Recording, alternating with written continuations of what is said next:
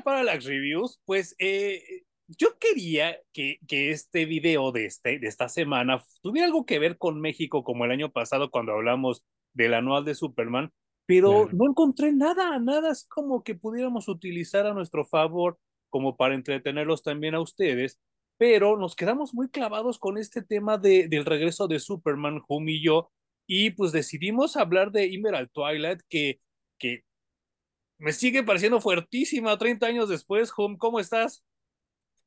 Muy bien, Manuel, acomodándome a la vida nueva de bebé, ¿no? Ya Sí, ahora somos tres y estamos con un nuevo ritmo de cosas por hacer y así, pero en general, bien, ¿eh? O sea, creo que es una experiencia nueva de vida. No es nada como me la habían contado, creo que estoy generando la propia experiencia, ¿no? Y eso también está padre. Sí, claro, y sobre todo que ya eres papá cuarentón, ¿no? Que también eh, debe de ser muy, muy diferente a ser papá en los 20 o en los 30. Creo que eso ayuda mucho, güey. Sí, definitivamente. Y no eres el único, ¿eh? Yo creo que mucha gente sintió la, la, la muerte muy cerca en esta pandemia y eres como el tercer o cuarto cuarentón que conozco que es papá primerizo, ¿eh? Wow. Así que yo creo que vas a tener mucha ayuda por todos lados, eh, tanto en videos y posts y la chingada, porque sí he visto mucho, mucha gente que se aventó a, a tener bebés ya a esta edad tardía para, para mí y para muchos, ¿no? Claro. Sí, no, hay ayuda en algunas cosas y creo que pues también demeritan algunas otras, ¿no? Eh, al fin, al fin de cuentas, un equilibrio, de todas sobre todo en lo maneras. físico, ¿no? Me imagino que lo físico es hacer una madriza. Por, por ahora no, pero quizá cuando ah, el bebé tenga 20, ya sea un joven, yo ya no le pueda dar batería para muchas cosas. Igual ya para entonces tendrá su propia vida, ¿no? O sea, claro. también creo que futurizarme no me sirve de nada. Ahorita yo me siento muy bien, no, sea, no, no es como que me duelan las rodillas, ¿sabes? esa palabra la acabas de inventar, ¿cuál? futurizar. No, sí, bueno, sí existe, pero ahorita lo podemos buscar en alguno de los cortes y regresamos a, confirmarles o a negarles la existencia de esa palabra. Sí. Pero bueno, eh, visualizarme a futuro creo que no me sirve de nada y ahorita estoy muy bien, güey. No, no puedo quejarme de, ah, estoy todo cansado, me siento jodido, me duele esto, me duele aquello. Entonces, por ahora, hasta hoy, ha estado bien. Qué bueno, qué bueno. Y vaya, eh, me, me parece conveniente también, y miren, quiero presumirles, perdón a los que nos están escuchando, aquí traigo mis dos anillos como de Hal Jordan, porque eh, ya lo habíamos comentado en, en, en el podcast anterior de que, pues yo creo que Green Arrow y Green Lantern sufrieron mucho, mucho a principios de los noventas para vender. Eh, era como muy complicado el, el aterrizar a un Hal Jordan y a un Oliver Queen ya avanzados de edad, porque eh, ¿qué, ¿qué, tendrá Hal Jordan aquí? ¿Un 46 en este Emerald Twilight? Yo creo que sí se va acercando a los 50 peligrosamente. Sí, ¿verdad? Y, y Sí. supongo que, que Oliver Queen también andaba ya por esas edades, lo cual era muy contradictorio porque pues ponían a Superman y a Batman más, más jóvenes que ellos. Y entonces ya, ya se veía como muy cansado Hal Jordan. En esta, en esta eh, miniserie que se llama, bueno, no, no es miniserie, era el ongoing, pero lo, lo hicieron compendio después, que se llama Green Lantern The Road Back eh, nos presentan a un Hal Jordan ya encanecido, ya cansado de la vida, un poco harto de, de, de las eh, reglamentos y de, la, de, las, de los estatutos que le ponen los guardianes del universo. Y él se va a pasear por el mundo, así de a ver quién se encuentra, a ver a quién ayuda. Y pues eh, Guy Gardner y Jon Stewart hacen lo posible por decirle, güey, tienes que regresar a los Green Lantern Corps, te necesitamos y nos haces falta y Hal Jordan así de, no, güey, ya, ya, ya estoy muy cansado. Yo cuando lo leí dije, ay, ¿qué, qué, estará, ¿qué le estará pasando a Hal Jordan? Pero ahora que yo estoy en mis cuarentas, lo entiendo también. Está bien raro, güey, porque pudieron haber agarrado cualquier Green Lantern. Estaba Jon Stewart, como bien dices, estaba Guy Gardner, Uh -huh, pero aún con ellos pensaron que no era suficiente, ¿no? Que no. no era suficiente para suplantar a Hal Jordan Uh -huh, y tuvieron que idearse una historia para presentar otro Linterna Verde nuevo. uh -huh. que a mí se me hace una decisión un poco rara, Sí. Pero cuando volteas a ver el momento en el que estaba ocurriendo esto, en la década en la que estaba ocurriendo y lo que había en otros cómics, pues tiene toda, toda la carga del momento en el que estaban pasando, ¿no? Y se entiende por qué lo hacían. Sí. ¿Y qué sentiste tú al ver al Green Lantern ya encanecido? Eh, a mí me parece que cuando hacen esto con, con los personajes en los cómics, se vuelven como el anciano sabio de la aldea, güey. Mm. Entonces lo hacen como un tótem al que, como el Obi-Wan Kenobi, ¿no? De los Green Lantern. claro, claro. Y entonces eh, lo entiendo en este universo de los Green Lanterns porque siempre hay varios, siempre hay muchísimos todo el tiempo. De hecho, nunca nos hemos explicado por qué hay tantos en la Tierra, Sí, ¿no? sí, sí, sí, sí. Pero creo que con eso tienen la facilidad de poder envejecer a los personajes, meter nuevos y esta facilidad que no existe con algunos otros personajes, ¿no? Pero con. Green Lantern lo pueden hacer. Y cuando yo le veo las canas, lo que siento es que lo convierten en eso, en el máximo Green Lantern. De por sí ya era chingón, ¿no? Sí. Don chingonazo. Ujú. Pero cuando lo haces el anciano venerable y sabio de la aldea, pues tienes chance de meter uno nuevo y conservar a este. Lo curioso es que lo envejecieron para no conservarlo.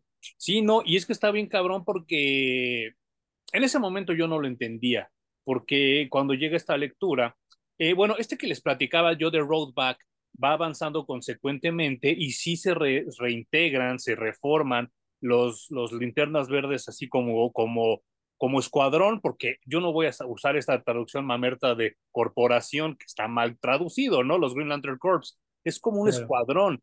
Y conforme va avanzando el título, Hal Jordan tiene más y más poder, como bien dijo Hunt, hasta que llegamos a este número de donde empieza Emerald Twilight. Pero a mí lo que me impactó ya mucho tiempo después, y ahora que lo releí, creo que tienes mucha razón al decir que fue una, una elección muy rara en escoger a Hal Jordan para esta historia, porque tenían a Alan Scott también y pudo haber hecho lo mismo, ¿no? Sí, aunque también hay que recordar que en ese momento Alan Scott ya estaba funado, ¿no? O sea, no, en teoría ya no iba a regresar, Lo habían borrado, sí, ya. ya. Entonces era el único Green Lantern que quizá pensaron que Hal Jordan podía tomar el lugar de Alan Scott y podríamos tener un nuevo Green Lantern, ¿no? Sí. Y vaya, ahorita quiero regresar a Alan Scott más adelante, pero eh, yo puedo decir que este fue mi primer compendio así en forma de linterna verde. Yo ya estaba enamorado del personaje desde los super amigos, ¿no? Pero lo compro porque en ese entonces yo empezaba como que a conocer este mundo de los compendios y dije, ah, este se ve bonito, pues como son solo tres números, me pareció bastante barato. En ese entonces me haber costado 40 pesos, que ahora sería como el equivalente a 100 pesos. Y me parecía, la portada me impactaba mucho porque era de estas, primer, de estas primeras portadas que estaban hechas con técnicas de representación visual. No era solo el dibujo así como con marcadores de colores ni la tinta china, sino este ya era como una ilustración hecha y derecha. Y a mí me impacta mucho y lo compro. Jamás imaginé, que tenía conexión con la muerte de Superman y que iba a repercutir en hora cero. No, jamás en la vida. O sea, yo me acuerdo que junté los de la muerte de Superman, el regreso, obviamente, y en el regreso hay una parte en donde sale Green Lantern. uh -huh. Y después me enteré que había un tie-in con esta historia, que era el título de Green Lantern, en donde básicamente repiten la historia sí. que leí en los cómics de Superman, pero vista desde el punto de vista de Green Lantern, ¿no? Exacto, otra, otra, perspectiva, sí. Ajá, y pues obviamente cuando mencionan que es Coast City y que es la ciudad de Linterna Verde, ese es como mi primer asomo al universo de Hal Jordan, ¿no? Uh -huh, uh -huh. Porque tampoco es que yo supiera que Coast City era de Hal Jordan, ¿no? Para claro. mí existía Metrópolis y Ciudad Gótica y párale de contar. Uh -huh. ¿no? Ya de ahí en fuera no conocía ninguna otra ciudad que perteneciera a otro superhéroe, pero ahora me entero que existe Coast City, que es de Hal Jordan y que fue destruida por el pinche Mongul sí. y el Cyborg Superman, ¿no? Entonces. Creo que yo a mí el personaje de Green Lantern nunca me llamó mucho la atención, pero gracias a ti leí un chingo de historias de Hal. Jordan. Sí, y abriendo, abriendo luego, luego el compendio, abriendo el primer cómic. Una disculpa para los que nos estén oyendo, pero lo pueden buscar ustedes en Google. Híjole, esta primera imagen de Hal Jordan con el brazo roto, hincado y a punto de llorar, me rompió el corazón hace 30 años, me lo sigue rompiendo todavía. Está impresionante, güey. Eh, hay una cosa que a mí me pasó horrible y es que cuando me entero de todo esto, de que le destruyen la ciudad, e intento ver una reacción en Hal Jordan al respecto, no la veo ni en Superman, ni en su cómic que hace tie-in con el cómic de, con la historia del regreso de Superman, ¿no? Entonces, si tú vas y compras el número siguiente de Green Lantern, es un, una portada donde salen Hal Jordan y Oliver Queen como Green Lantern y como Green Arrow, solamente del cuello para arriba. Y es una historia súper pedorra en la que. Hal Jordan se entera que Carol Ferris está viva y el otro güey está a punto de festejar porque de todos los que se murieron y se podían haber y habían, poder, habían podido sobrevivir, Carol. Ferris era una de ellas, ¿no? Pero Carol Ferris le dice, no, no, no, espérate, espérate, no puedes festejar porque fíjate que Green Arrow corre peligro y otro personaje que es completamente olvidable también y los tenemos que ir a rescatar.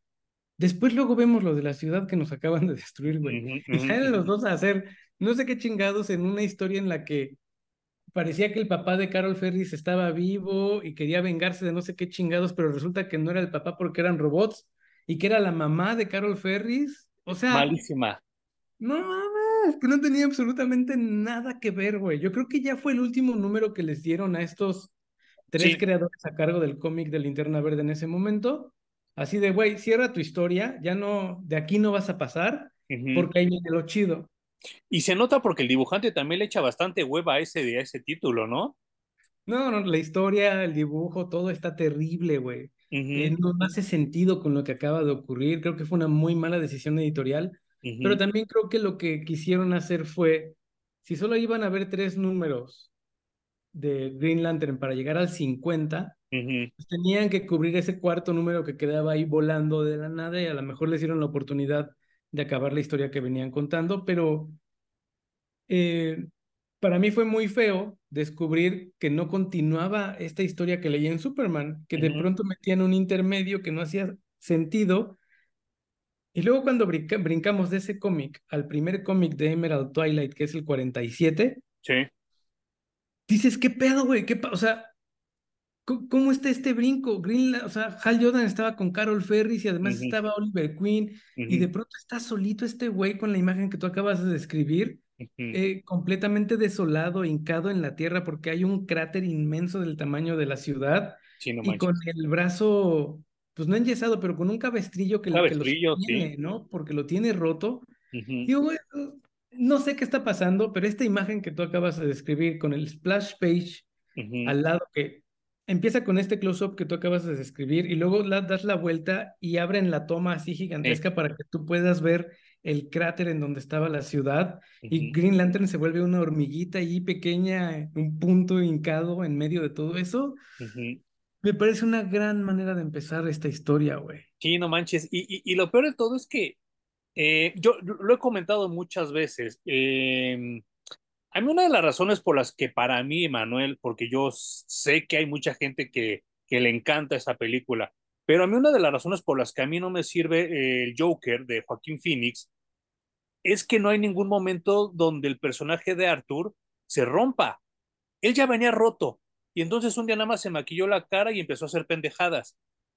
Sin embargo, aquí sabemos que hubo un rompimiento físico, emocional y mental de Hal Jordan cuando pierde su ciudad.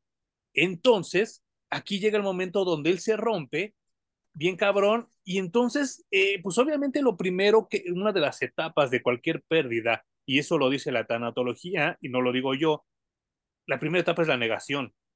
Y entonces dices, no, ni madres, es que esto no pasó, es que va a haber una manera de arreglar las cosas, es que va a haber una manera de saltarme esto, porque hay veces que queremos como que irnos a dormir, despertar y que todo esté arreglado. Y es lo primero que hace Hal Jordan. Insisto, esto nunca lo hace Arthur, el guasón de Joaquín Phoenix. Ese güey estaba loco y entonces nos dan una película súper huevona. Aquí sí vemos cómo Hal Jordan se empieza a enloquecer bien cabrón. Y en su negación, lo primero que hace, utiliza su anillo para volver a ver a su papá. Fíjate que yo en el Joker sí veo el rompimiento, pero no es un rompimiento de este tamaño, ¿no? Ok.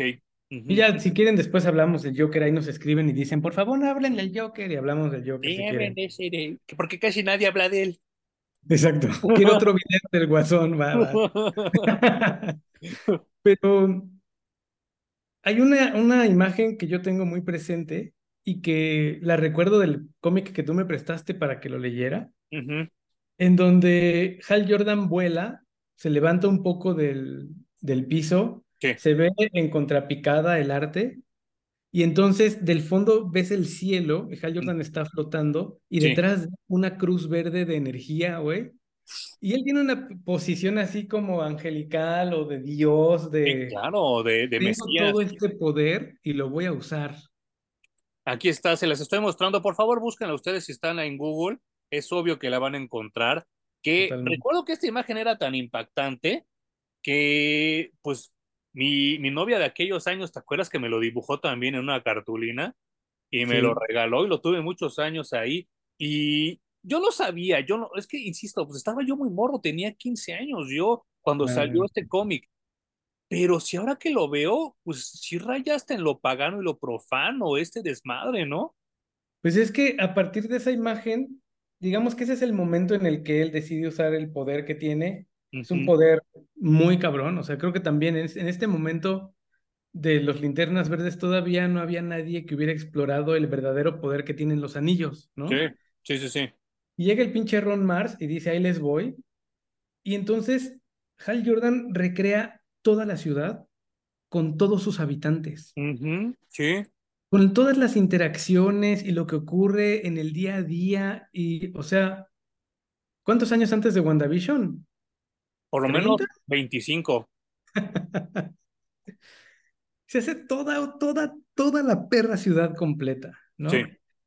Y algo que se me hace bien, bien bonito es que yo nunca logré decidir si era una alucín de él o si verdaderamente las almas de los habitantes habitaron estos cuerpos de luz verde durante el tiempo que le duró esto, güey. E, e, eso también a mí me hace dudar mucho porque no todos reaccionan como él quiere. Porque si fuera la onda de que él los genera y él los crea, reaccionarían y contestarían lo que él quiere pero hay gente que se le, se le contradice o se le, se le opone, ¿no? Y, a mí es la parte que, que yo creo que, como dices tú, sí, yo creo que en algún momento sus almas habitaron esa energía verde. Sí, yo todavía no, no, no lo decido. Seguramente Ron Mars ya dio una entrevista y dijo si sí o si no, o dijo, no me importa que sea ambiguo, así está bien, ¿no? O aplicamos la, o aplícala a los caifanes de, ustedes deciden lo que quiere que signifique. sí, es un pedo, ¿no? ya ni me acuerdo cuando lo escribí. Me acuerdo, estaba drogado. uno, uno de los que tú comentas es su papá, ¿no? Se le... Tienen un encuentro bien difícil, güey. Sí, no manches, no manches.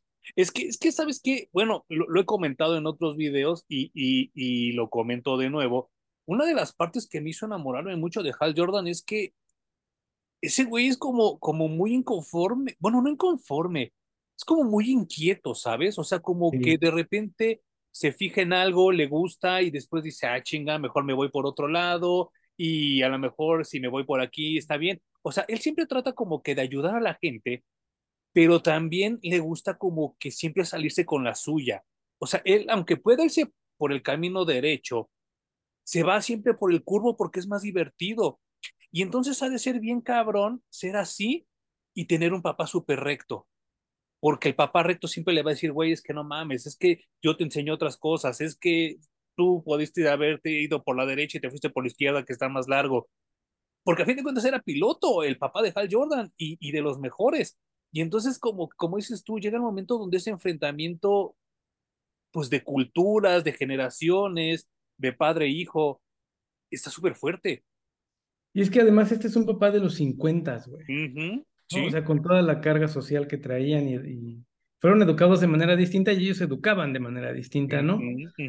Entonces, eh, tienen un quiebre ahí medio fuerte, no sin antes pasar Hal Jordan por una de sus exnovias, de cuando era jovencito, güey. Sí, sí, sí.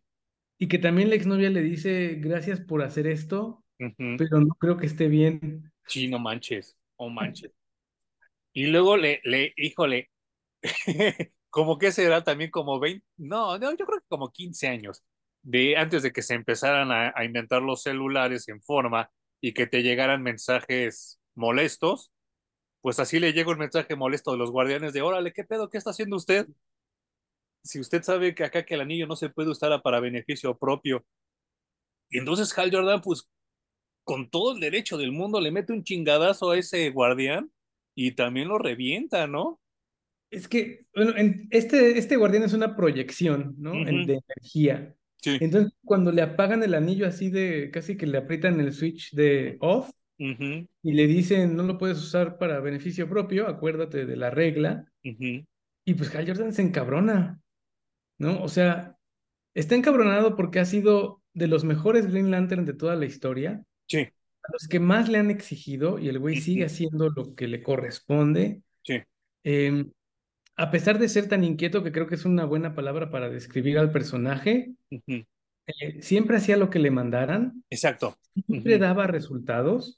Y su empute es que cuando él requiere unos segunditos o minutos u horas, no sé cuánto le iba a llevar, para vivir su proceso de, de, dol- de duelo, ¿no? Sí, sí, sí. Los guardianes le dicen, Nel, le mandan esta proyección, y como le acaban de apagar el anillo, el güey desmadra la proyección del guardián, y lo que hace es absorber esa energía con su anillo. Sí, no manches. Y con esa poquita energía, güey, la última viñeta en esa hoja Sí. es una viñeta en la que Hal Jordan tiene una iluminación como de portada de terror, de VHS, Sí. De ahora sí ya se los cargó la chingada a todos. Sí, sí, sí. Tipo casi las de Easy Comics, ¿no? De los 50 también. Sí, y yo, y yo creo que esa, esa imagen expresa perfectamente lo que viene después y muy bien reflejada también en la siguiente portada en la parte 2 de Emerald Twilight. Que mira, yo creo que 30 años después también entra entre mis portadas favoritas de la vida. Está increíble, güey. O sea, creo que estas portadas de Emerald Twilight, Twilight las tres, Sí, son de las mejores portadas de Green Lantern. sí, sí, Entrarían, yo creo que entran en un top 30, en un top 25, las tres, sin un pedo. Y en la última página de este primer cómic tenemos el primer asomo, la primera aparición de Kyle Reiner con su novia. Pero me da mucha risa porque los dibujan súper flacos a los dos, ¿no? Sí. Sí, pues es que deben de estar en sus 20, ¿no? Sí, sí, sí, sí, yo creo que sí. Ujú. Y todos en nuestros 20 somos uh, pues, bastante delgados, ¿no? La gran mayoría, algunos no, pero sí. Y Y a mí pues, lo, lo que me saca mucho de pedo es que Kyle Reiner aquí aparece bien pelele, ¿no? O sea, ni sí, sabemos quién es, ni se están echando una chela banquetera en la calle, güey. O sea, sí, es sí, como raro la presentación de este personaje. Sí, no, yo, yo, yo también al girar la página dije, ah, esta página queda la verga, ¿para qué la pusieron, no? Y luego, luego me brinqué a lo siguiente. Yo jamás imaginé que iba a ser Kyle Reiner ya después. Y pues bueno, empieza el segundo cómic y sin explicación, ¿eh? Empiezan los chingadazos. Pues es que es como, no me acuerdo en qué programa dijimos que era como un beat 'em up. Ándale, sí, sí, sí. ¿no? O sea, va avanzando ahí, encontrando cada vez contrincantes más, más cabrones. Y yo muy sorprendido, güey, porque en teoría, cuando yo leí esto, para mí los superiores no mataban. Sí, claro, es cierto. Y entonces, eh, la primera que me saca mucho de onda es que eh, se, se enfrenta, no me acuerdo cómo se llama esta Green Lantern, pero le corta la mano, le corta parte del brazo, básicamente, porque le dice, Es no, Bódica, no es, ¿no? ah, sí, sí, es Bódica. Ujú. Es que sabes que ahora yo a Bódica la ubico más como un robot. Sí, claro. Ujú, porque es la, es la nueva que he leído más tiempo, ¿no? Sí, sí, sí. Pero aquí era esta Bódica, que era como una guerrera amazona, pero del espacio. Sí. Le dice, no te voy a dar mi anillo porque, o sea, e- es mío y lo que estás haciendo está mal. Y Hal Jordan dice, ¿no me lo das? No, me lo vas a tener que quitar de la mano. Pues vas. Y le arranca la mano, güey, ¿no? Sí, Y obviamente haces conjeturas, o, o lo leímos después, no me acuerdo, pero haberle quitado el anillo a esta Green Lantern y dejarla en el espacio sí. básicamente la asesina, porque el poder del anillo es lo que te mantiene caliente, con oxígeno, con Claro. atmósfera y puedes sobrevivir en el espacio. Y aquí se la jodió, güey. Sí, no manches. Y aparte, aparte de eso, pues, eh, no, no, no sé cómo ponerlo porque se nota, se- se- es que, es que, es que eh, quiero llegar a un punto. Yo creo que si esto le hubiera pasado a Superman, a Batman, es más, yo creo que todavía Spider-Man no hubieran reaccionado de esta manera. Pero como dices tú, Hal Jordan traía un bagaje muy cabrón. Y entonces el primer tiro que se avienta es así de, ah, sí, putos, ya me vale madre lo que piensen de mí. Y chingue su madre, le corta el brazo bien cabrón. Sin tentarse el corazón, ¿eh? Ajá. Eh, como dices, a otros personajes no les puede pasar esto, por eso existe Injustice, ¿no? ujú, Sí, sí, Como sí, que es sí. en un Elseworlds, porque al a Superman no le puede pasar. ujú, Y pues va a ir de linterna en linterna, le- ujú. los guardianes le van a estar mandando refuerzos, porque también nadie esperaba que Hal Jordan tuviera esta reacción, güey. No, no, no, Era, no. era el soldado pues que más se cuadraba y el que más tenía resultados y menos se quejaba, entonces esto no le podía pasar. Y aparte más, ca- casi, casi, Hal Jordan es el maestro de todos ellos, ¿no? Sí, exacto. Y te digo, ya con esto de las canas y hacerlo tan grande, pues es, es como, güey, casi que lo van a hacer guardián, ¿no? Y, y, y Y sa- sale un personaje que también hemos visto muy pocas veces, que es este linterna verde que ahorita se me fue el nombre, que sale con una gabardina y que también era como muy noventero, ¿no? Que a, a- a mí me daba mucha risa porque decían, y esto ya fue tiempo después en, en el linterna verde de Jeff Jones, que decía Ajá. que era el único linterna verde que se le igualaba en sanciones a Guy Gardner. Güey, es que es el Punisher del espacio. Sí. ¿no? Sé, o es el lobo linterna verde. Blaze, ¿no? Como también. Ajá, güey, o sea, güey, súper genérico, noventero, Sí, terrible. sí, sí, qué sí. bueno que, que se lo chingan también. Y así como en el beat 'em up, hasta que llegas a tu jefe final, y tu jefe final es tu maestro, ¿no? Sí, Eso también está bien chido, güey. Prácticamente reviven a Sinestro los guardianes, Sí. porque ya no ven cómo parar a Hal Jordan. Bueno, pero para antes de eso, le para la chinga a Kilowog, que también era su cuatazo de toda la vida. no, no, no, primero se la para Sinestro. Ah, sí. Ah, ok, ok. Entonces, yo estoy como es confundiendo. el jefe final es Sinestro y el jefe oculto, digamos, en el Ok. beat 'em up ujú. es Kilowog. Y tienes toda la razón. Sí, ya lo, ya lo, Pero ya lo- ya lo, lo, lo comprobé.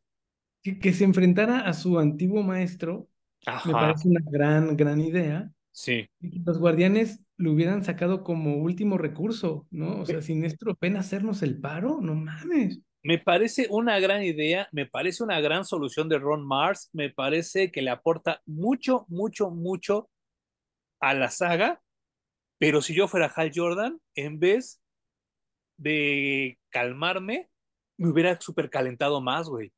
Hubiera dicho, hijos de su puta madre traidores, o sea, yo me pongo en, el- en- en- en los zapatos de Hal Jordan y al ver eso, no mames, me hubiera hervido el pinche hígado del coraje. Que, yo creo que sí le hierve el hígado y por eso después puede enfrentarse a Kilowog Sí, sin, ¿verdad? ajá, sin pensarlo dos veces, güey. Es, es- es que vamos a, a poner un contexto, ¿no? O sea, se, se desmadra Metrópolis, Superman se aloca y lo que hace el mundo es pedirle paro a Lex Luthor. Así de ese nivel está. Eso está muy cabrón. Me parece una buena analogía. Y antes que Man of Steel, ¿no? Es- Existió este número de, de Green Lantern en el que Hal Jordan, sin que hubiera ningún peligro realmente latente, solamente es para, pues, reclamar su victoria absoluta, Sí, le quiebra el cuello a Sinestro y lo mata. Sí, y yo me acuerdo que, que eh, eh, cuando sale esto, existían todavía revistas llamadas Comic Scene, llamadas Wizard, creo que la otra se llamaba Comic Weekly o Comic Monthly, no me acuerdo cómo se llamaba la tercera, decían que ese momento les había roto el corazón bien cabrón, que para ellos ver a Hal Jordan como un asesino les había roto el corazón bien cabrón. Yo como, pues yo como era niño noventero y que crecimos con estos vigilantes y con la ultraviolencia y cosas así, dije, qué bueno, hijo de su pinche madre. Pero yo supongo que para los niños setenteros ver esto ha de haber sido horrible, muy fuerte.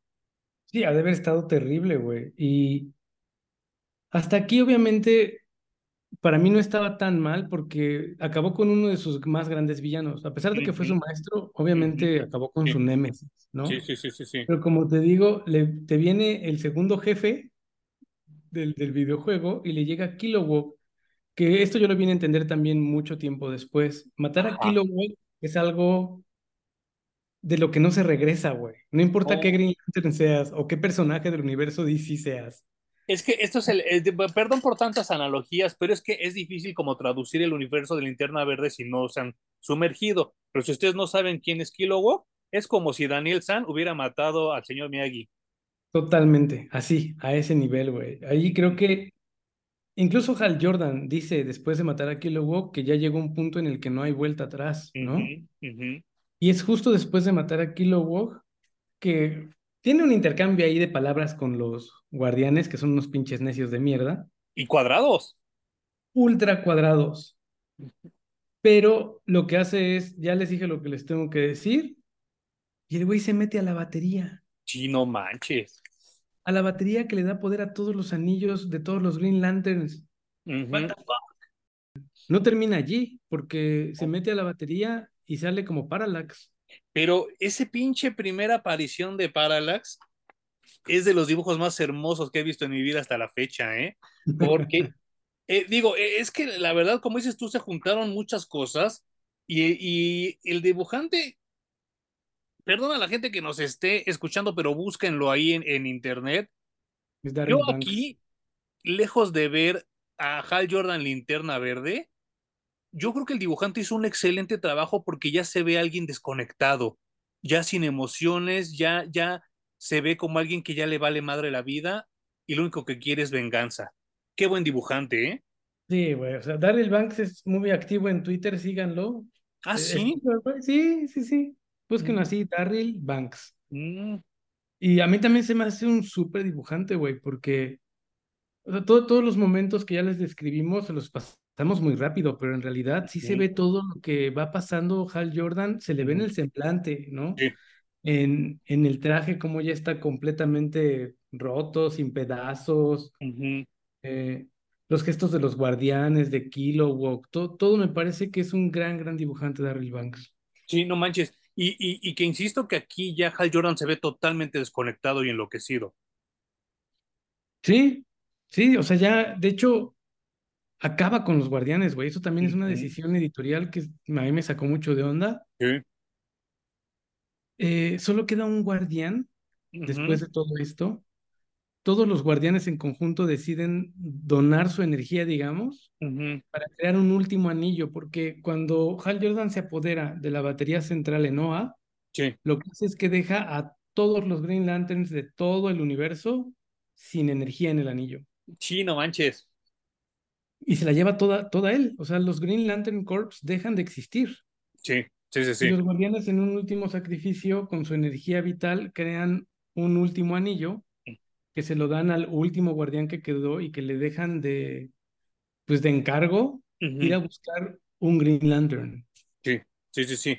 Y que pues obviamente es Kyle Reiner, ¿no? O sea, después le llevan esa, esa chamba a Kyle Reiner y este último guardián se llama Gantet, que Ajá. Al parecer te dan a entender que es el guardián más joven y que por lo mismo no es tan cuadrado como todos los demás, ¿no? Hasta trae su colita de caballo y todo así como bien hipioso, ¿no? Como símbolo de juventud. Sí, de- o de, o de chavirruqués, ¿no? Ahora es de chavorruqués, sí. Sí, sí, sí. Y, y yo, yo soy, yo les voy a ser honesto, a mí ese personaje no, ni me iba ni me venía, ¿eh? Así como que nunca me cayó ni chido, ni en mal, ni nada, ¿no? Pero así dije, ah, bueno, pues pobre Gantet.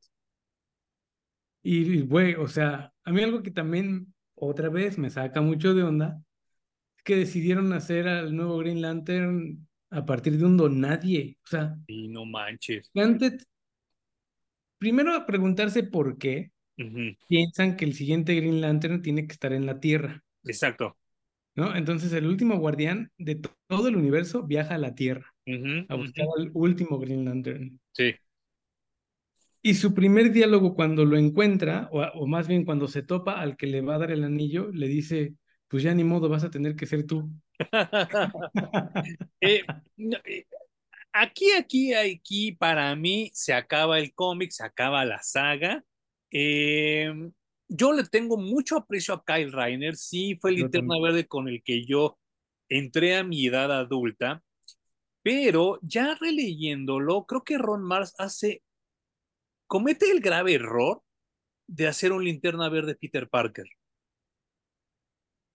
Eh, y tal vez un poco peor. Un poco peor, ¿eh? Peter Parker. Eh, pues obviamente vamos a seguir teniendo a Jon Stewart de Green Lantern. Ahora ya tenemos a Kyle Reiner.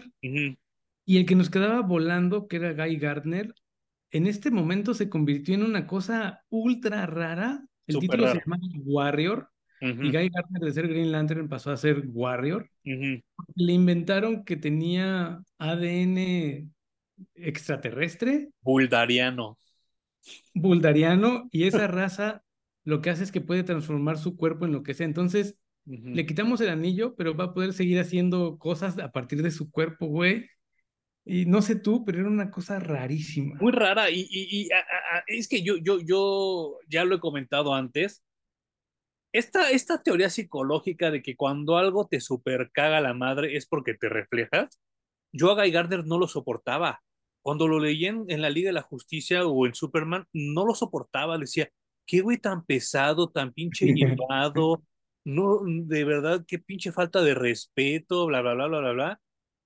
Cuando empiezo a leer Emerald Fallout, que es esta, esta, este tie-in que tiene con Emerald Twilight, dije, verga.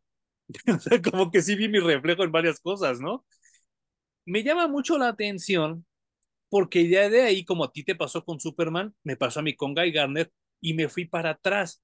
Y entonces Ajá. empecé a, a leer yo al Guy Gardner con el anillo de Sinestro, que también Sí. era como una onda muy interesante, porque pues sí, Guy Gardner siempre ha sido muy desfachatado, ¿no? Y muy, muy irreverente. Y entonces el verlo con el anillo de, de, de Sinestro, con jeans, con botas vaqueras, con una chamarra de cuero, estaba súper cabrón porque pues era como la, la efigie, la epítome de la rebeldía con poder. Y entonces eso llamaba mucho la atención a los pubertos como yo en ese entonces, pero cuando salen con esta onda buldariana, sí fue así de, ay, cámara. A mí me gustaba mucho dibujarlo, porque sí visualmente es como muy interesante, pero es muy, muy difícil de narrar sus historias. Y tan es así que no pasan otros 20 números cuando cancelan el título. Pues es que es el James Dean, yo creo, de los Green Lantern, güey, que si no lo matas rápido cuando aún es joven, luego ya no sabes qué hacer con él, Sí, ¿no? sí, toda la razón. Entonces, este rebelde sin causa ya no daba el ancho y por eso nos, nos trajeron un Kyle Reiner, ¿no? Renovado, Green Lantern renovado en Kyle Reiner. Y mientras esto pasa, obviamente Hal Jordan es Parallax y se va a ir a hacer su desmadre ahora cero, porque él lo que quiere es que las cosas no pasen como ocurrieron, quiere en su mente hacerlas mejor. Pero está bien cabrón porque Guy Garner se entera del desmadre y ve la calavera de Kilowog porque lo quema, lo calcina Hal Jordan. Y entonces ve la calavera y la reconoce. Y si de por sí Hal Jordan y Guy Gardner nunca se han llevado tan chido, o sea, sí son como cuates, sí son como compañeros, es más, son muy similares en personalidades, pero nunca se han llevado tan chido. Y cuando Guy Gardner ve eso, es así de, ¡ay, hijo de su puta madre! Te va a cargar la chingada también y va y lo busca y lo encuentra, ¿no? Sí, porque al principio no, no creía, ¿no? Le dijeron, güey, es que este se volvió villano, se chingó a todos los Green Lanterns y se Sí, volvió villano. sí, sí, sí. Y pues no, o sea, Guy Gardner no da crédito porque es Hal Jordan, Sí, ¿no? Eso claro. no le pasa a Hal Jordan, eso no, no es una reacción propia del personaje. Y, pero bueno, tiene que pisar OA para convencerse y efectivamente va a buscarlo. eh, pues también ocurre hora cero, ¿no? Ya, ya, con, ya también hablamos de ese, de Sí, ese evento en el que sí. vencen a Hal Jordan, pero Hal Jordan no desaparece, No, pero está, sigue. nos, nos hacen creer que sí, que se desaparece con el tiempo, pero no, ni madres. Pero aquí, aquí hay una cosa que creo ya a toro pasado, ya a 30 años después, creo que les faltó un, un, un detalle. Y que es que en este viaje que hace Guy Gardner hacia OA, se Ajá. lleva a unos, uno, uno que otro de la liga, que eh, es irrelevante este pedo, pero la que sí creo que les pudieron haber sacado más jugo era Arisha, porque Arisha fue novia de Hal Jordan un tiempo, lo cual es súper friki, porque si Hal Jordan tenía como 45, Arisha tenía como 18, ¿no? 40 y 20, ¿no? Sí. 40 y 20. Sí, sí, sí. Pero la ponen súper sabrosa, ¿no? Sí, bueno, Aricia es básicamente la hija de Alan Scott, ¿no? No, ese es Jade. Ah, ese es Jade, claro. Arishi es la chava de la piel amarilla. Aquí ahorita la estoy mostrando. Que sale con minifalda blanca, ¿no? Ajá. Ah, bueno, aquí sale, sí, sí, sí. Sí, sí, sí. Y este, pero sí, 40 y 20, amor prohibido, murmuran por las calles.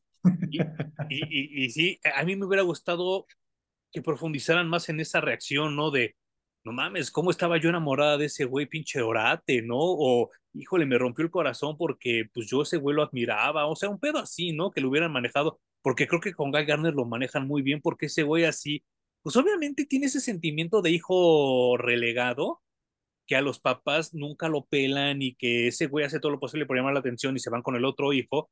Y Guy Garner es así de, no mames, o sea, esos hijos de su puta madre se la pasaron regañándome y el que salió mal fue este cabrón.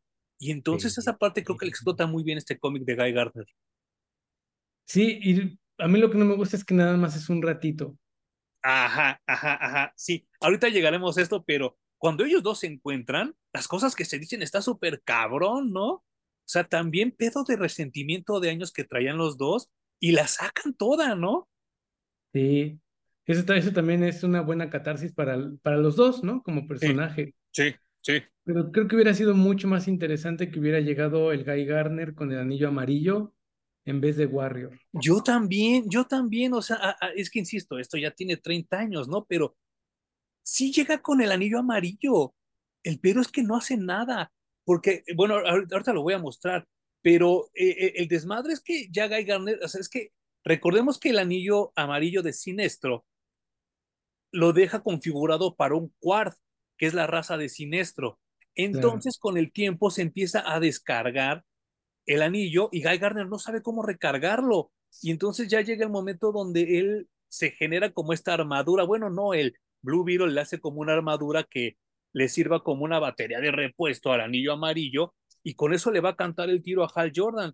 Y es que en esta escena está bien cabrón, ahorita me la encuentro porque pues Guy Gardner hace lo que puede con ese poco, poco pinche anillo que, que, que le sobra, pero Hal Jordan le derrite le derrite el anillo con, con la mano, o sea, lo, lo, lo, hace mierda y le mete un putazo en el ojo y se lo vuela, lo deja tuerto. Y entonces, pues Guy Gardner no puede hacer ni madres, ¿no? Es aquí donde les digo, perdón, eh, por favor búsquenlo si lo están, este, si me están escuchando. Hal Jordan le agarra la mano literal y le derrite el anillo de siniestro y dice, ah, a la verga, o sea, porque ahí es la primera vez que vemos que Parallax como entidad es el que genera la impureza del color amarillo en los linternas verdes. Y entonces por eso el anillo amarillo pues, le vale madre, porque él fue el que, el que generó ese, ese, ese glitch, por así ponerlo, ¿no? Claro. Que en ese momento no estaba planeado. No, no, no, no, no, pero Gabe Jones, porque como es un chingón, lo adaptó. sí, güey. Sí, eso está bien, bien cabrón. Que Tampoco a mí me gustó mucho que hayan eliminado la impureza a futuro. A mí sí, porque es una debilidad medio fea, ¿no? Medio chafita. Medio pendeja, pero me gustaba que tuviera un... ¿Un límite? Así como una kriptonita, ¿no? Una pequeña debilidad okay. del anillo.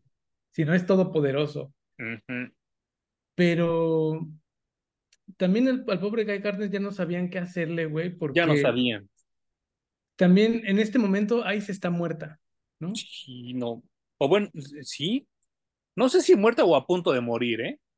Igual, puede ser que todavía no se moría, pero le, le quitan el anillo, lo hacen de una raza alien, uh -huh. le matan a la novia. Obviamente ya no está en la Liga de la Justicia, por supuesto. Uh -huh. Entonces es uno de estos personajes que es bien complicado, pero hay algunos momentos en donde cuando lo usan yo lo disfruto mucho. Yo también. Aquí, por favor, búsquenla también, es la página donde ya se enfrentan el último madrazo Aquí es donde me lo dejan tuerto al Guy Gardner de un putazo. Y, híjole, y es que vuelvo a lo mismo. Eh, este esfuerzo, lo, lo, dijimos el capítulo pasado, y lo reitero y lo subrayo. Lo que hizo en ese entonces Mike Carlin, Dan Jorgens y Janet Kahn con Superman es algo que jamás vamos a volver a ver en la perra vida, ese esfuerzo editorial, jamás en la vida, porque se coordinaron muy cabrón se ve que se entendían, se ve que se caían bien y se ve que se querían. Aquí no supieron ni qué hacer, porque, insisto, aquí ya está tuerto Guy Gardner. En el siguiente número nada más sale con un parche, al siguiente sale ya con el ojo de nuevo. Y entonces, como dices tú, ya no tiene sentido nada, porque lo dijiste muy bien. Kyle Reiner llega y entonces Gantes le dice, oye, pues ni pedo, güey, te quedas con este anillo y a ver cómo le haces, ya me voy. Y lo deja ahí como pendejo, ¿no? Entonces ahí yo me doy cuenta que Ron Mars sabía muy bien cómo terminar a Hal Jordan, pero todo lo demás fue así de, ustedes hagan lo que, lo que puedan, cabrones. Sí, y básicamente hicieron lo que pudieron, pero lo que nunca hicieron bien fue deshacerse de Hal Jordan uh -huh. y tampoco hicieron bien establecer a Kyle Rayner como el nuevo Green Lantern, uh -huh. ¿no? Sí. Porque con este afán de hacerlo inexperto, sufrido, Uh -huh. eh, creo que nunca, nunca conectó realmente con la generación que nos tocó leer Claro. Green Lantern en ese momento. Y tan queríamos seguir viendo a Hal Jordan que Hal Jordan, después de Hora Cero, hubo otra saga ahí que se llamó Final Night, Uh -huh. en donde llega un comezoles Sí, y sí, lo sí. que hace es empezar a devorar la luz y van a buscar a Hal Jordan, güey. Creo que fue Skyle Rainer el que se encarga de buscarlo. Sí. Lo encuentra, creo que en el muro del, de la fuente, lo que antes se conocía como la fuente o la... Source Wall, ¿no? Ajá. Uh -huh. Y le dice, tienes que venirnos a hacer el paro, güey. Y lo convence de que vuelva a ser héroe Uh -huh. y se sacrifica, ¿no? Hal Jordan se muere después del evento de Final Night combatiendo al Sun Eater o el comedor de soles. Sí, sí, sí.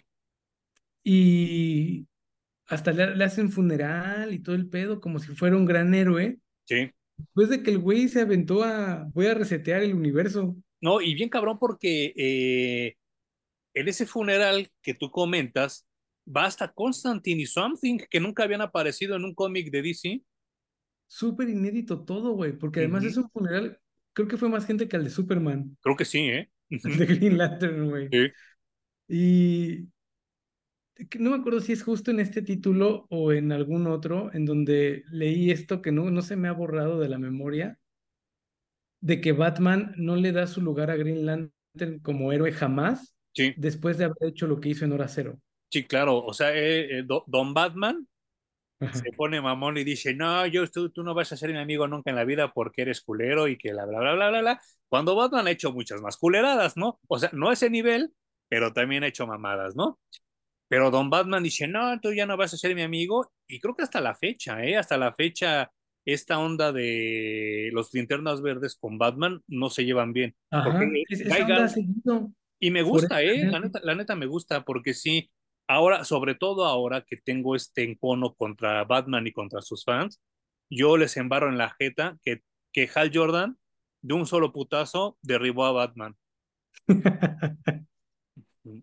con todo y los años de preparación que pudo haber tenido Batman. ¿no? Y con que según es el sucesor a Al Ghul y con que estudió, creo que este, con los mejores maestros y todo, Hal Jordan de un putazo lo tiró. Y si no me creen, lean Black Knight.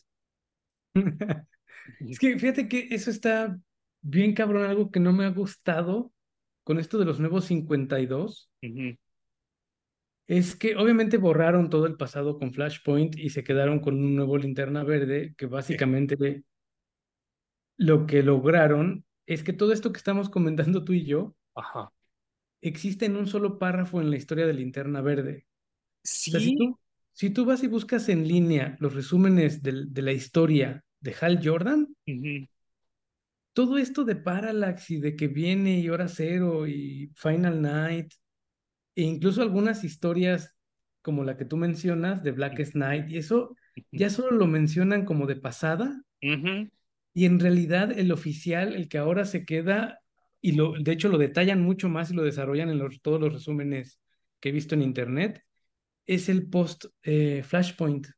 Sí, claro, y, y, pero es que también yo creo que hay que entender que todos esos wikis, todas esas este, páginas que se generan, la generan, las generan los millennials. Y entonces, pues por eso, pues todo lo que vino antes de ellos no les interesa, no les importa comentarlo. Yo creo que también, y, y digo, modestia aparte, uh -huh. yo creo que eso es lo que le gusta a mucha gente de nuestros videos, Hum, porque nosotros tenemos la memoria de aquellos años noventeros, dos miles y hasta ochenteros, y lo recordamos y aquí se los traemos. Porque como dices tú bien, si te metes a cualquier wiki, no, no, así este nuevo, pues les vale madre, ¿no? Y lo mencionan como una nota de pie, cuando yo creo que esta saga de Emerald Twilight sigue resonando bien cabrón todavía en 2023. Uh, a mí, como tú dices, se me hace de las mejores que, que he leído, a pesar de que solo son tres numeritos, güey. Tres nada más. Es impresionante. Ahora tienen que hacer sagas de 6, 12 números, 24, 52 para contar una historia y digo, neta. Y donde siempre tienen que invitar a Batman y a otros 20 personajes de DC Comics, ¿no? que pueden ser Nightwing, Robin, Batichica, Harley Quinn, sí, sí, Exacto, exacto. Y, y, entonces creo que aquí, insisto que, que estos tres números, Ron Mars se rifa, se rifa muy cabrón. Sí se pasa mucho de verga al dejar la chamba a medio acabar, porque es lo que de verdad sucedió, pero creo que sí nos, nos estableció, es que insisto, Parallax sigue siendo enemigo, o sea, él sigue apareciendo en la continuidad de DC, ya pasó Rebirth, ya pasó New 52, ya pasó Down of DC, y sigue ahí Parallax. Y entonces creo que me parece que generó un muy buen villano, diría Chespirito, sin querer queriendo. Y esta parte post-Parallax, a mí me, me, me, me, impacta mucho, me gusta mucho, y tristemente me identifico mucho con ella porque pues ya a mis 43 años me han lastimado mucho, pero yo también he lastimado a mucha gente a lo mejor intencionalmente, a lo mejor este, sin querer queriendo, pero he lastimado a mucha gente. He tenido la fortuna de encontrarme algunos de ellos y decirle, oye, güey, perdón, la cagué, no sé qué me pasó, o sí, sé, sí sabía que me pasaba y me pasé de verga contigo. Y hay banda que me dice, no hay pedo, güey, somos amigos y su pinche madre, pero hay banda que me dice, te vas a la verga, güey, no te voy a volver a hablar en mi vida. Y con todo su derecho, ¿no? Y esa parte es la que ahorita tiene Hal Jordan en los cómics actuales y creo que está muy bien manejado ese pedo. Porque como dices tú, no hizo una travesura. Le dio la madre a un chingo de gente y casi casi resetea el tiempo. Sí, no, así estuvo cabrón, no, no se, no se fue a hacer cualquier villano, ¿no? Sí, como tú dices, sigue resonando ahora como Parallax, ya no Hal Jordan, ¿no? Como una entidad ahí dentro del universo de los linternas. eh, pero que abrió este universo de posibilidades para que Geoff Jones hiciera unas cosas maravillosas, güey, ¿no? Eh, ya también hemos hablado acerca de algunas cosas dentro de este programa. Y que, si no la han escuchado, vayan a escucharla porque se pone bien bueno. Sí. Y lo que me cuesta mucho trabajo encontrar cuál es el momento en el que para ti, para mí, Hal Jordan se vuelve un personaje tan importante más, más incluso que cualquier otro de los Green Lanterns que hayamos leído. Porque en teoría no nos tocó leerlo, güey. O sea, nos tocó fuera hora C, Parallax en hora cero, que fuera Parallax muerto en Final Night, que lo regresaran como el espectro. Fatal. Ese fue el, el Hal Jordan que a, ti y a mí nos tocó leer. Es más, claro. ya cuando le tocó ser el espectro, nosotros ya habíamos eh, decidido tomar un descanso de los cómics porque los estaban escribiendo tan mal y ya no comprábamos tantos títulos, ¿no? Es más, yo creo que hasta dejé de comprar. Yo, yo lo, último que compramos tú y yo, que irónicamente la cagamos al dejar de comprar, fue cuando apenas llegó Jeff Jones y que dibujaba Carlos Pacheco, que tú y yo dijimos, híjole, yo creo que sí les vamos a dar como un break y la cagamos horrible porque los cómics ahorita están carísimos justo cuando se empezó a poner bueno, ¿no? Sí, pero es que ya estábamos muy desilusionados porque, insisto, eh, y lo dijiste muy bien tú ahorita, yo creo que la peor decisión que tuvieron fue hacerlo el espectro. Pues yo no, o sea, a mí me sacó mucho de pedo y cuando lo leímos fue así de, ¿qué chingados están haciendo? Pero, o sea, no tenía ni siquiera por qué regresarlo, ¿no? Ya lo hubieran dejado olvidado en el limbo. Hasta Poe ha comentado que la figura de Hal Jordan, el espectro, pasaban los años y nadie la compraba, ¿eh? Como la de Jar Jar Binks. Sí. o Mace Windu. Yo sigo viendo Mace Windu cerrados del 98. Qué triste que lo dejamos de comprar, pero entonces yo no sé en qué momento se nos volvió tan icónico Hal Jordan, güey. yo creo que yo cuando lo redescubrí con Jeff Jones, con esta onda de, de es que, es que sí recuerdo que algo que tú compraste antes que yo, no sé por qué, no tengo idea, pero tú compraste primero que yo Green Lantern Rebirth y me lo prestaste. Ahí fue cuando dije, ¡oh, sí está chido! Porque Jeff, Jeff, Jones hace un muy buen trabajo en recordarnos por qué Hal Jordan era el chingón de la pradera. Y entonces dices, ah, pues con razón. Y entonces sí te pica bien cabrón el orgullo. Y, y creo que es un excelente trabajo porque no es así de, ay, ¿qué creen? Ya es bueno otra vez. No, o sea, de Jeff Jones te, te, te da este, este, esta onda de gravitas de que Hal Jordan la cagó y nada más se la pasa como queriendo cómo arreglar pues todas las madres que hizo, ¿no? Porque Sí. entre las personas que no lo han perdonado al 100% aparte de Batman, es Carol Ferris. Sí, no, ya no, ya no son pareja, ya no son el interés amoroso, ¿no? De hecho, pues también parte de la naturaleza de Hal Jordan es andar de picaflor, ¿no? Sí, no manches, sí, sí, sí. Y, y que me gusta más ver esta onda así, porque a mí, por ejemplo, Jon Stewart, no es que me caiga mal, pero me cagaba por serio. A mí me da mucha hueva el personaje, nunca he conectado con... Y como dices, es muy serio, es muy cuadrado, a fin de cuentas es un soldado, ¿no? Sí, no manches. Pero he leído, yo creo que tres cómics de ese güey y ya. No, y aparte, aparte, eh, no recuerdo cómo ni por qué Jon Stewart se queda inválido, se queda cuadrapléjico. Claro. Y una de las últimas cosas que hace Hal Jordan con el poder de Parallax, le restaura la espina dorsal, ¿no? acá sí que levántate y anda, ¿no? y, y, y, y, y yo no sé, es que, es que insisto, eh, hasta que llegó John Henry Irons, todos los negros estaban siempre de malas. Y Jon Stewart también siempre estaba de malas, ¿verdad? Y deprimido. Nunca. Nunca he visto otra historia de Jon Stewart que no sea el planeta que mató sin querer, güey. sí, no En manches. todas sus formas. Y de cómo arrastra la cobija y se siente mal y está Sí, no deprimido, güey. Ay. Creo que hasta que llegó la Liga de la Justicia a la caricatura fue cuando ya tomó otra actitud, ¿no? Sí, ahí le cambiaron un poco la personalidad y aún así en esa serie animada toman ese tema también de el planeta que destruyó sin querer Y de que y, siempre estaba de malas. y creo que ahí es cuando también eh, gira un poco el personaje porque ya no puede estar ni con Shayera y tampoco puede, o sea, no puede estar con nadie, era Con con Vix. Vixen, ¿no? No podía estar con nadie porque arrastraba la cobija todo el tiempo, güey. Tú, Sí, no mames, sí, los sí. bombones que estás dejando pasar, cabrón. Sí, no manches, sí, sí, sí. Y, y, y creo que es el menos afortunado de los linternas. Bueno, no es cierto, no es cierto. Simon Bass, el árabe, es súper más aburrido que Jon Stewart. O sea, no puede ser que un perro Green Lantern sea más divertido que tú. Sí, sí, sí, sí, sí, sí. Y bueno, eh, creo que tan aburrido es que es de los pocos al cual no le ha caído la entidad de Parallax, ¿no? Claro. Bueno, hay una razón por la que. ¿Te acuerdas que leímos este de Human Target. Target? Ajá, ajá. O sea, hay una, una razón por las que este güey decidió usar a Gnort Sí. como Green Lantern ahí metido ujú.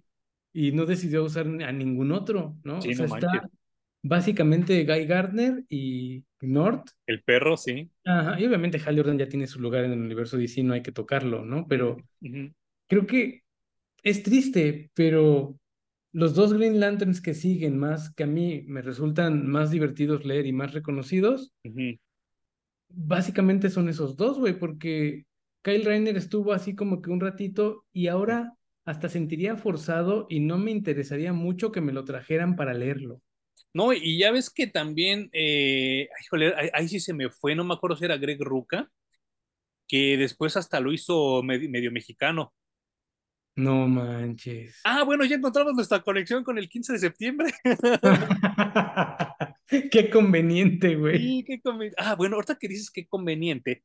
Yo recuerdo que un tiempo donde ya trabajaba yo haciendo diseño editorial, eh, la persona que supongo que ahorita tendría la edad que yo tengo, le gustaban también mucho los cómics. Y cuando me preguntó esta onda de, de, de Hal Jordan, le dije, bueno, pero es que realmente no fue él, fue una entidad que lo poseyó, bla, bla, bla, bla, bla. Y me dijo esa palabra, ah, qué conveniente.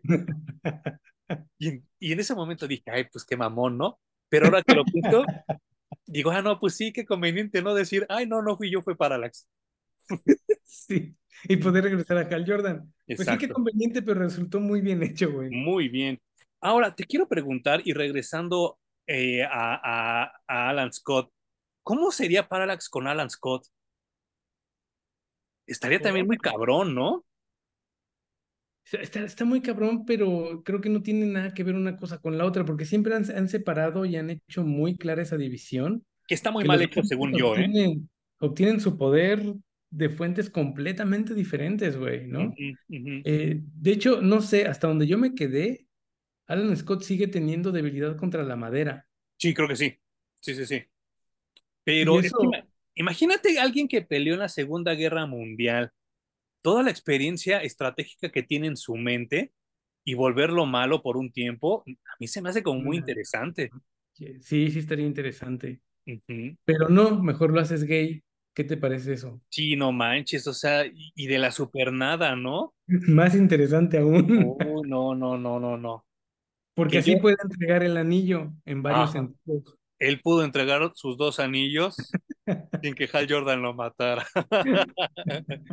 ¿Qué, qué? Híjole, insisto que yo no tengo nada contra la gente que tiene preferencias sexuales diferentes, a excepción de que seas este, de los que le gustan los moros, tú sí ve y chinga a tu madre, ¿no?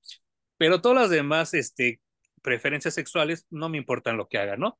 Eh, pero el hacer a un personaje tan añejo, tan antiguo, de la nada gay, sí me parece una patada en los huevos para todos. No, mames, terrible, güey. Yo no sé en qué momento. Y además, tan a lo pendejo lo hicieron y se nota porque no han arrastrado absolutamente nada de esa historia, güey. No, no. Y en cualquier momento la borran, ¿eh? Ojalá, ojalá. Porque ya ves que ya están trayendo la Sociedad de la Justicia otra vez Sí, de regreso, sí, no manches. Y, y, y es que, es que a, a- a eso también quería llegar, Jun. Eh, creo que Hal Jordan, la JSA y los Robins son los personajes que por más que los maten, siempre van a regresar como las perras cucarachas, ¿no? El pedo es que el Robin es como la Hidra, güey. Le Sí, cortas la cabeza a uno y salen dos. sí, no manches. Sí, sí, sí.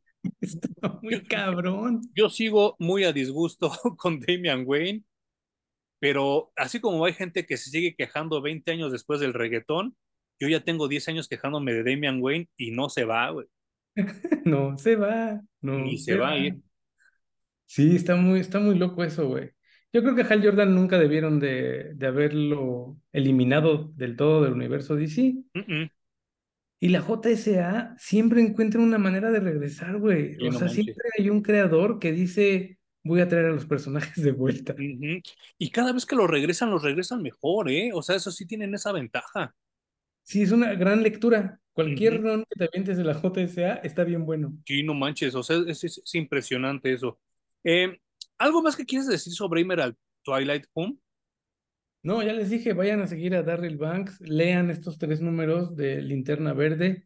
Ya más o menos les dimos un timeline de qué ocurre después, o sea que se pueden seguir buscando esas historias para ver qué le pasa a Hal Jordan. Y pues para mí de las últimas, antes de que llegara Geoff Jones, las últimas historias interesantes que le dieron al personaje, güey. Sí, no manches, no, no, no, está muy, muy, muy cabrón. Y también al igual que el de la muerte de Superman, este pinche compendio que les mostré ya ni siquiera truena de tantas veces que lo abrí para sacar dibujos de ahí. No sé si me encuentro, unos dibujazos, güey, dibujazos, portadazas, está muy, muy bonito. no sé si lo vuelva a ver así en edición como ya nueva, restaurada. Yo No creo que sí me lo creo. voy a comprar porque este pobre compendio, cómo lo hice sufrir, ¿eh? Seguramente lo vas a encontrar, pero con portada distinta. Sí, sí, yo creo que sí, y por eso voy a guardar esta, porque sí me gusta mucho. ¿eh? Está bien bonita, sí. Jum, te tengo tres noticias que solo nos importan a ti y a mí. Oh my God. La primera, Adam Driver dijo que ya se van a la verga, él ya no va a ser Reed Richards. Creo que una decisión bastante acertada, ¿no? No me acuerdo, creo que fue, creo que fue Leonardo DiCaprio que le dio un consejo a no sé quién chingados que le dijo que nunca hiciera películas de superhéroes. Sí, no, a un morro, pero no me acuerdo a quién. Tampoco me acuerdo a quién. Me parece un gran, gran consejo si quieres llegar lejos como actor, güey. Sí, sí, sí, sí, sí. Porque si tú si yo te preguntara cuántos casos me puedes decir de actores ultra exitosos después de ponerse en un papel de superhéroe. Contadísimos, güey. Sí, sí, no, no, no. Pero a mí sí me duele un poco, porque yo ya lo he dicho en otras ocasiones, que a pesar de que son, no soy gay, tengo un man crush con Adam Driver, ¿no? A mí sí, yo creo que sí se me hubiera caído la baba con esa pinche voz que tiene Adam Driver, oírlo decir teorías sobre la zona negativa y todo eso que dice Reed Richards, se me hubiera caído el moco y la baba. Se la crees, güey, completita. Pero también creo que el actor le queda muy grande al papel, güey. Sí, y sabes qué, Eh, yo creo que en parte porque él no lo, no lo, no lo dijo como tal, ¿no? Él solo dijo perdí el interés y tan tan. Pero yo creo que va más allá de eso. Yo creo que él sabe muy bien que la huelga se va a tardar mucho tiempo y que Fantastic Four, si bien nos va, se va a filmar en el 2025. Y estar pegado ahí, güey, con un proyecto tanto tiempo, me parece que no, no, no le es conveniente. Además de que ya no está en el momento de invertirse como actor en un universo cinemático de Marvel que ya está, ya, ya lo hemos dicho también, está en total decadencia y que no creo que salga un buen guion para la película de los Cuatro Fantásticos. Y él está a punto de cumplir 40 años también, ¿no? Sí. Ya morro, No, morro no está. no, mal, mal timing. Sí, sí, yo también creo que la cagaron muy feo y creo que tomó una decisión correcta.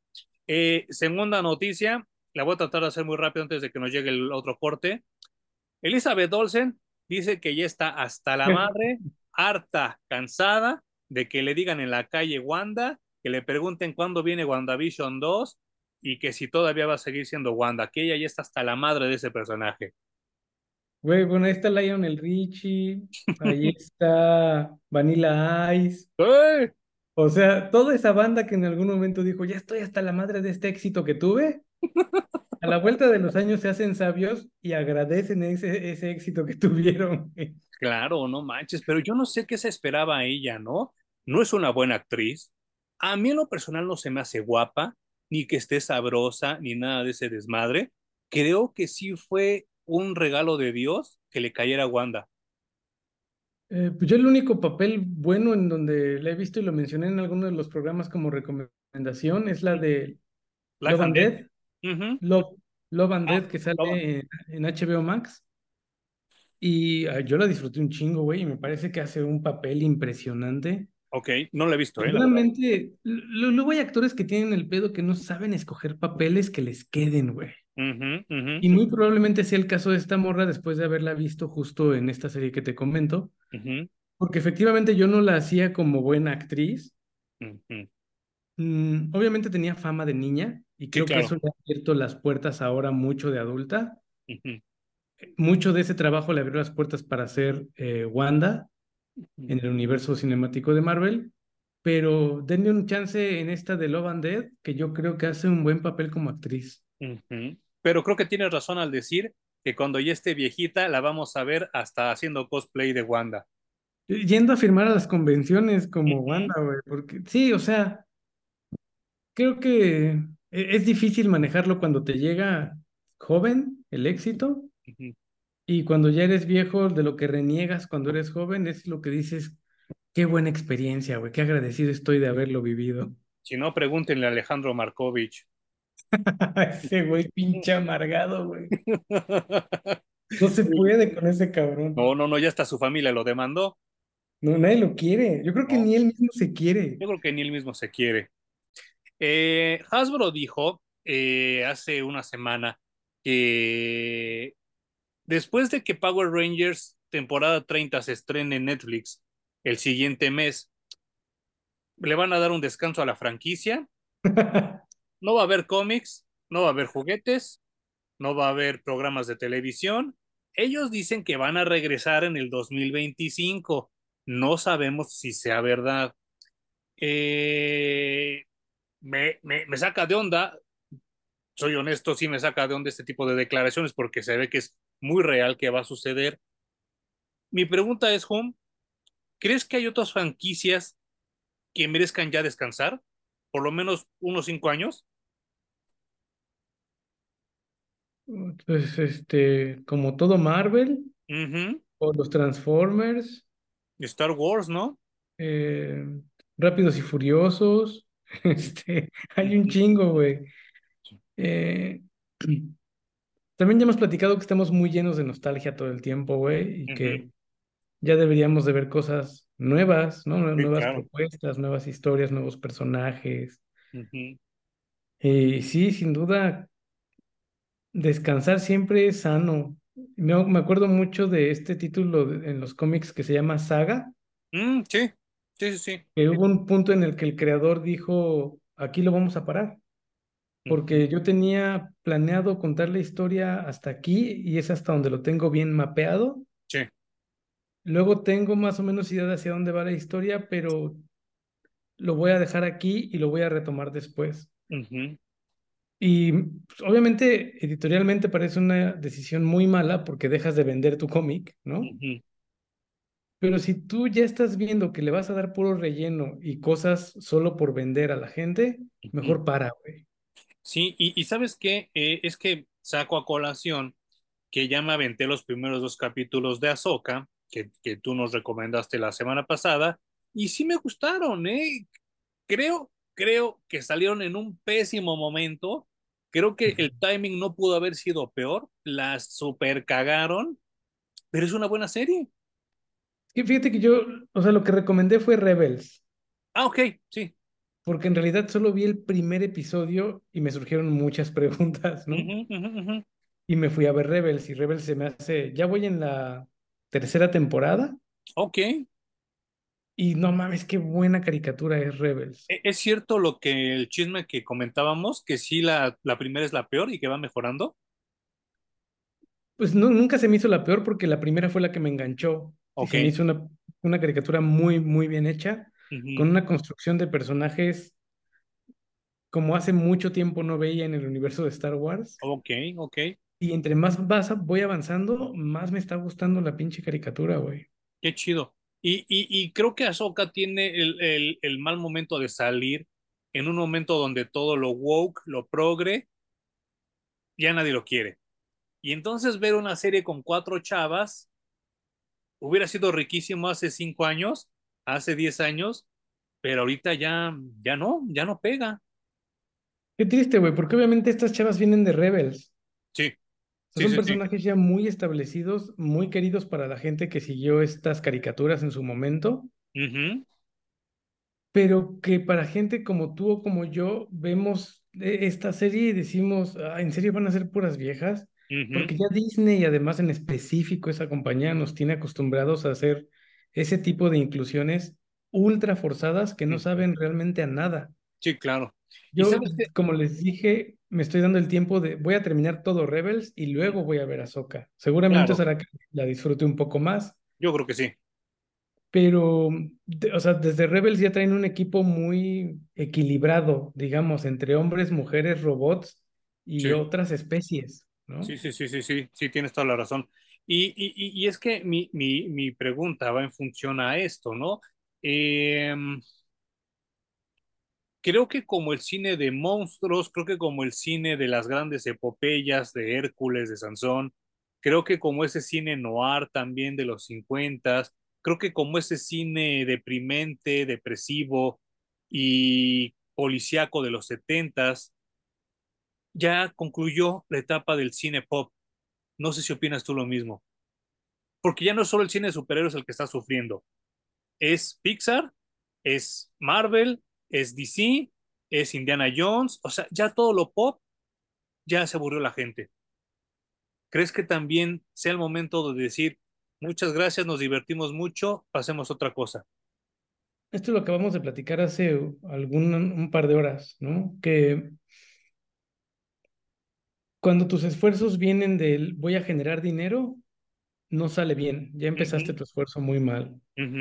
O si empiezas tu esfuerzo desde con esto me voy a hacer famoso, también ya empezaste mal. Entonces no vas a tener ni dinero ni fama, güey. Eh, algo que tiene muy bonito todo el cine de terror durante los ochentas es que era gente que tenía hambre de contar su historia y de hacer películas. Sí, no Nunca manches. pensaron en, nos vamos a hacer millonarios y van a hacer figuritas de lo que nosotros hagamos ahorita No, no, y de no, no. aquí van a salir 25 películas más. Jamás se lo cuestionaron, güey. Mm, mm, No mm. lo vieron venir.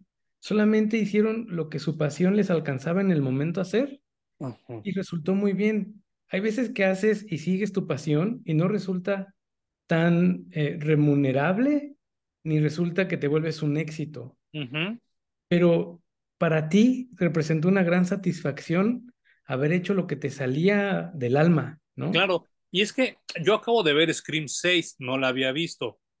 Me parece un buen callback, me parece un buen retorno, me parece un buen homenaje. Bueno, ya no, ya no lo quiero llamar homenaje porque tampoco va por ahí, pero es como un buen refrescar este cine ochentero de horror que, que bien comentas. No del todo, porque me faltaron chichis y traseros en la película. Y que miren que las chavas que salen ahí sí están bien sabrosas todas, ¿no? Pero creo que sí es una buena manera de, de reponernos, de sacudirnos de ese cine de horror de los 2000 que era bastante incipiente, bastante chafa, y que tristemente fue el cine de horror que conocieron los que ahorita están haciendo cine de horror. Y por eso pues, sus películas a veces se sienten bien chafitas, bien forzadas, sin timing, sin ritmo, sin atmósfera, sin nada. Pero creo que desde Scream 5 y Halloween Kills se está regresando de nuevo a la ultraviolencia ochentera, que creo que le queda muy bien a ese género. Eh, Claro. no sé cuánto tiempo tengamos que esperar, probablemente a lo mejor ya ni Hum, ni yo, ni alguno de nuestros escuchas estemos aquí, pero van a pasar los años, se va a cumplir el ciclo y el círculo, y alguien va a decir, ¿te acuerdas de las películas de superhéroes que veíamos de morros? Hay que hacer otras. Y no sabemos, a lo mejor les quedan más chidas, a lo mejor les quedan peores, pero sí creo que se tiene que dejar descansar ya no solo el cine de superhéroes, sino este cine popero, el cine pop, ya tiene que, que descansar un poco. Es que el mismo Pixar nació también con el hambre de contar historias, güey. Ujú, ujú, Poco dijeron, vamos a hacer miles de millones de dólares. ujú.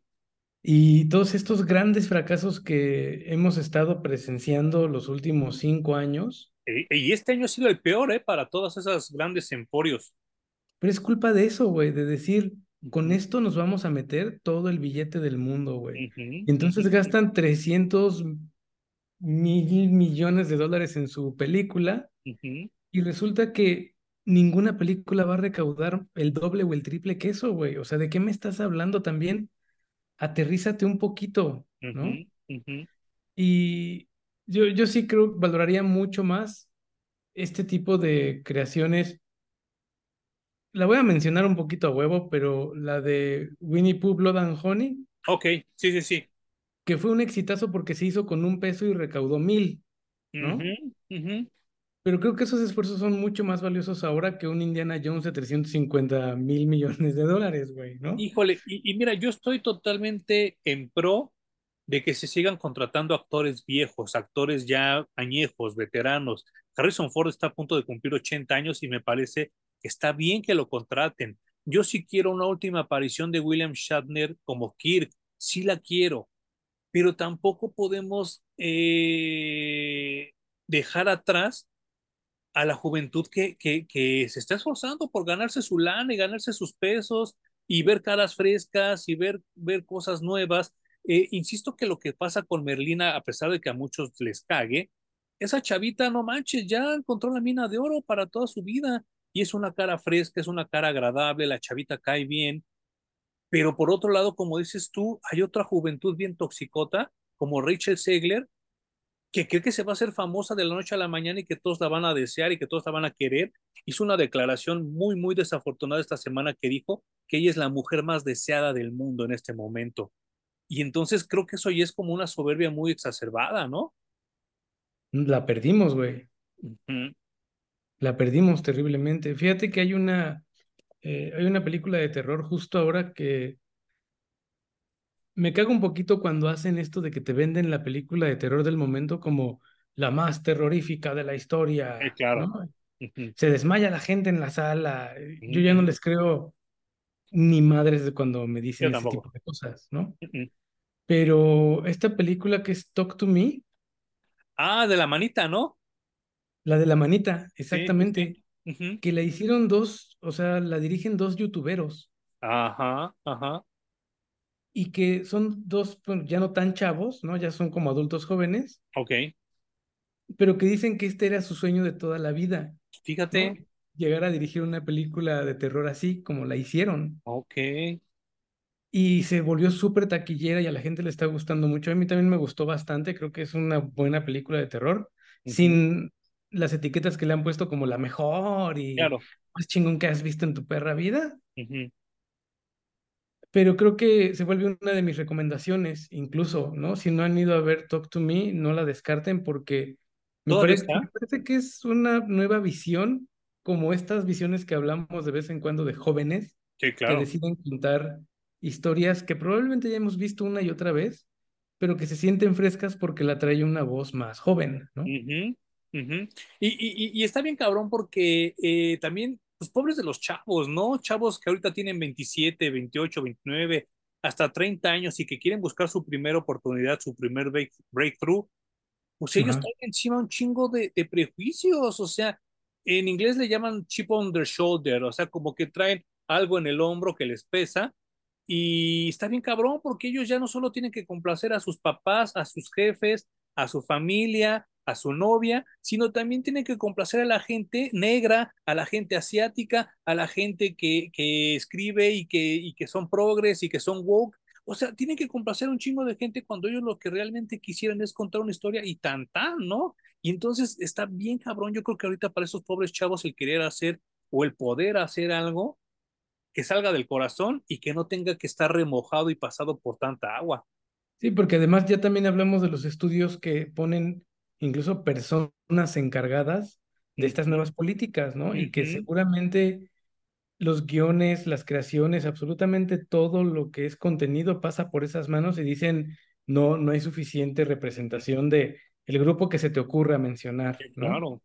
Y Y es que que meter esas cosas a huevo ya no resulta.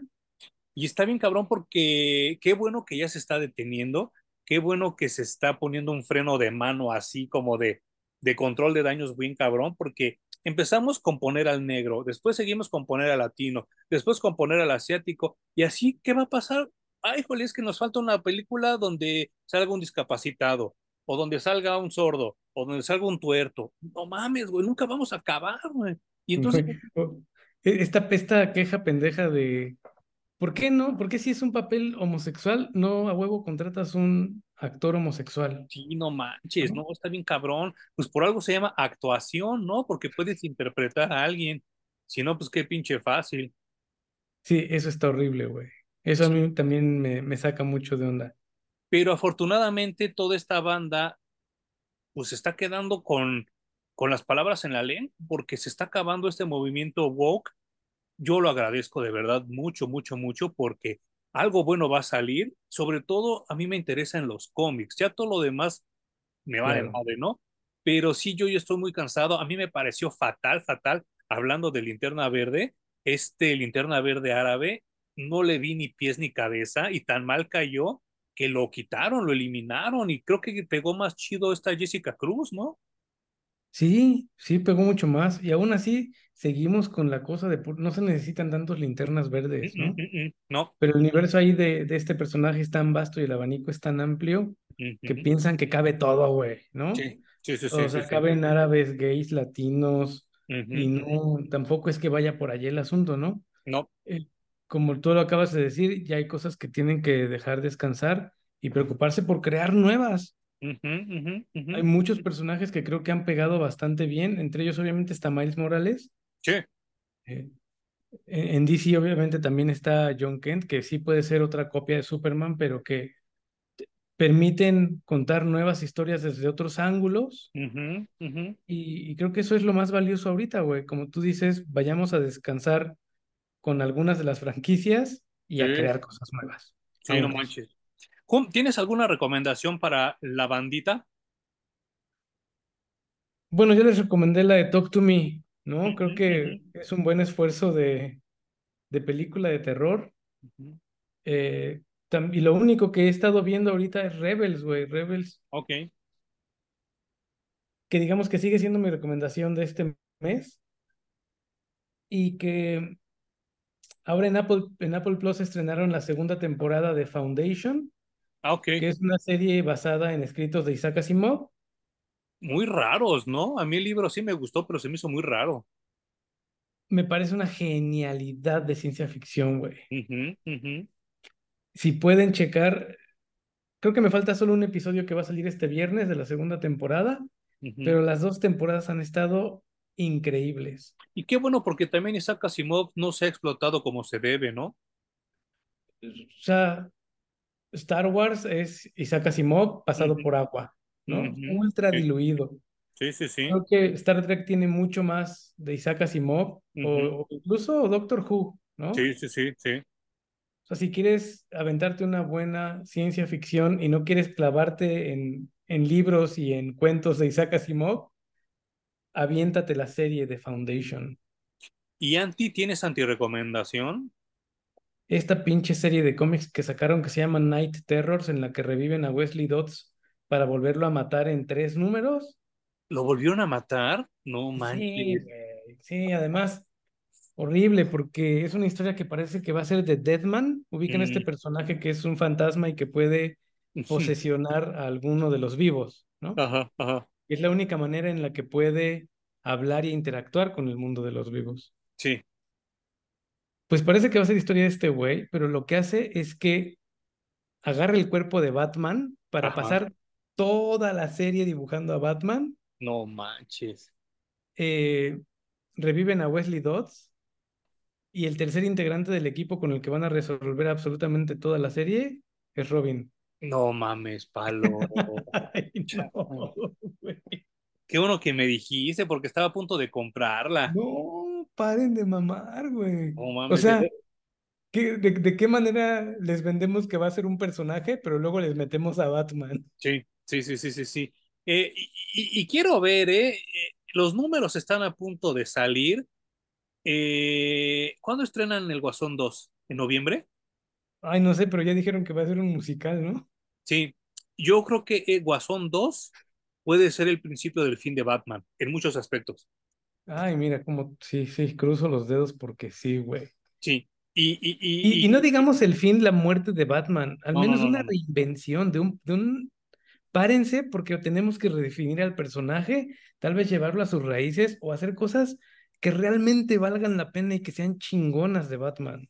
Eh, eh, Está pasando algo bien raro y también lo quería comentar hoy porque si no ya no voy a tener oportunidad de comentarlo. Eh, obviamente tú acabas de tener tu bebé y por eso te, te, te eximo de lo que voy a decir ahorita, ¿no?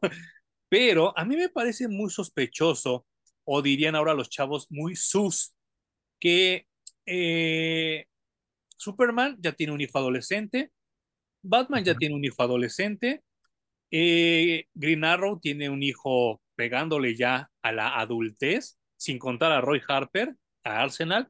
Eh, en el universo Marvel cinematográfico, Hulk ya tiene a su hijo adolescente.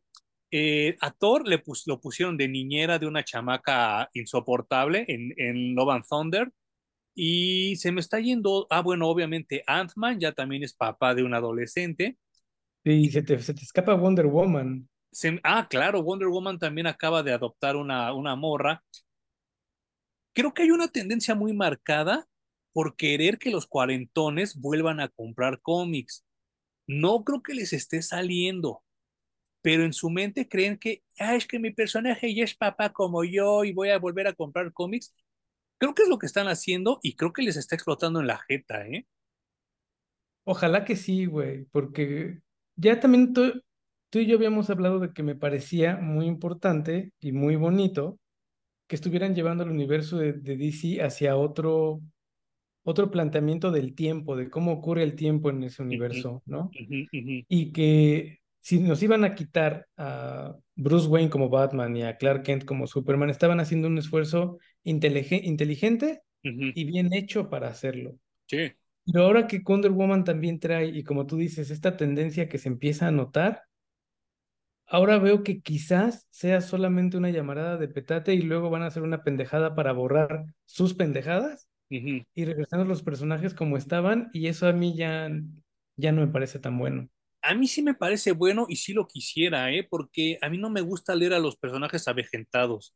Me da flojera, me, me, no me divierte. O sea, yo no quiero comprar un cómic donde ya, obviamente con Superman no se va a poder porque John Kent es, es, es homosexual, ¿no? Pero yo no quiero que pase el tiempo y empecemos a leer historias del hijo de Damian Wayne, por ejemplo. O sea, ya va a No, ser... pero sí, sí se puede porque es bisexual. Ah, es bisexual. Yo creo que era gay nada más.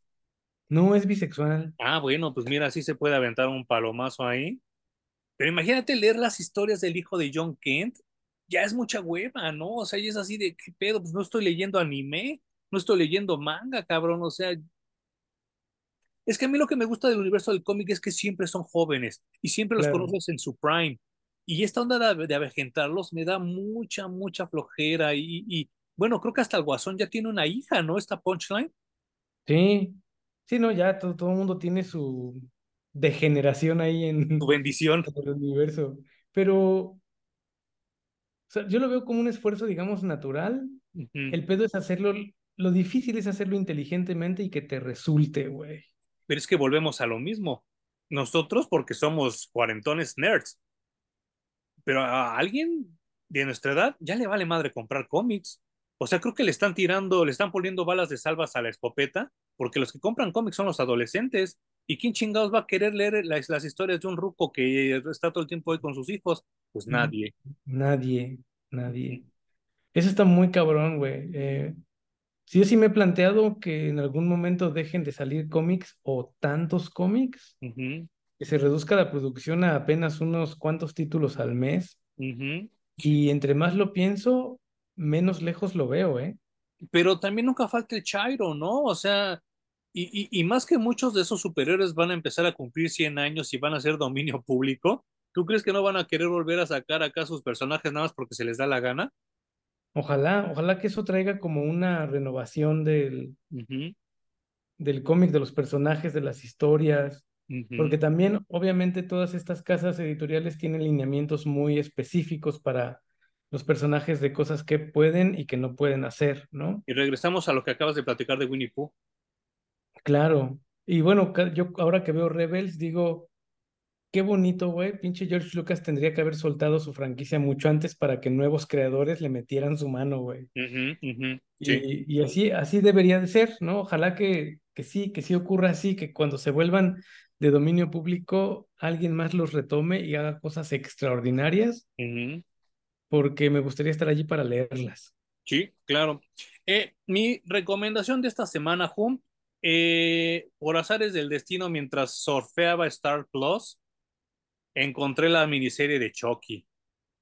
No Es, es una maravilla, está muy buena. Solo me faltan dos capítulos para terminarla, pero lo que lleva está muy bien. Respeta la continuidad de todas las películas, hasta las últimas que sacaron del culto de Chucky y la maldición de Chucky.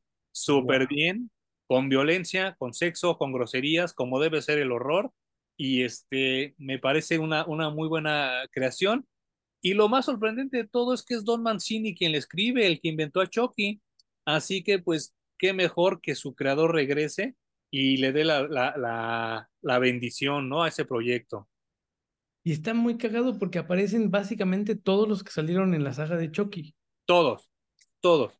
Creo que la única adición es la, la hija del actor que originalmente no la hace de Chucky. ¿Cómo se llama el que transfiere su alma? Eh, Charles, Ajá. Charles Lee Ray. La hija del actor la hace de Charles Lee Ray joven en Sí. Eso está bien cagado, güey. y, y nada más le enciman la voz.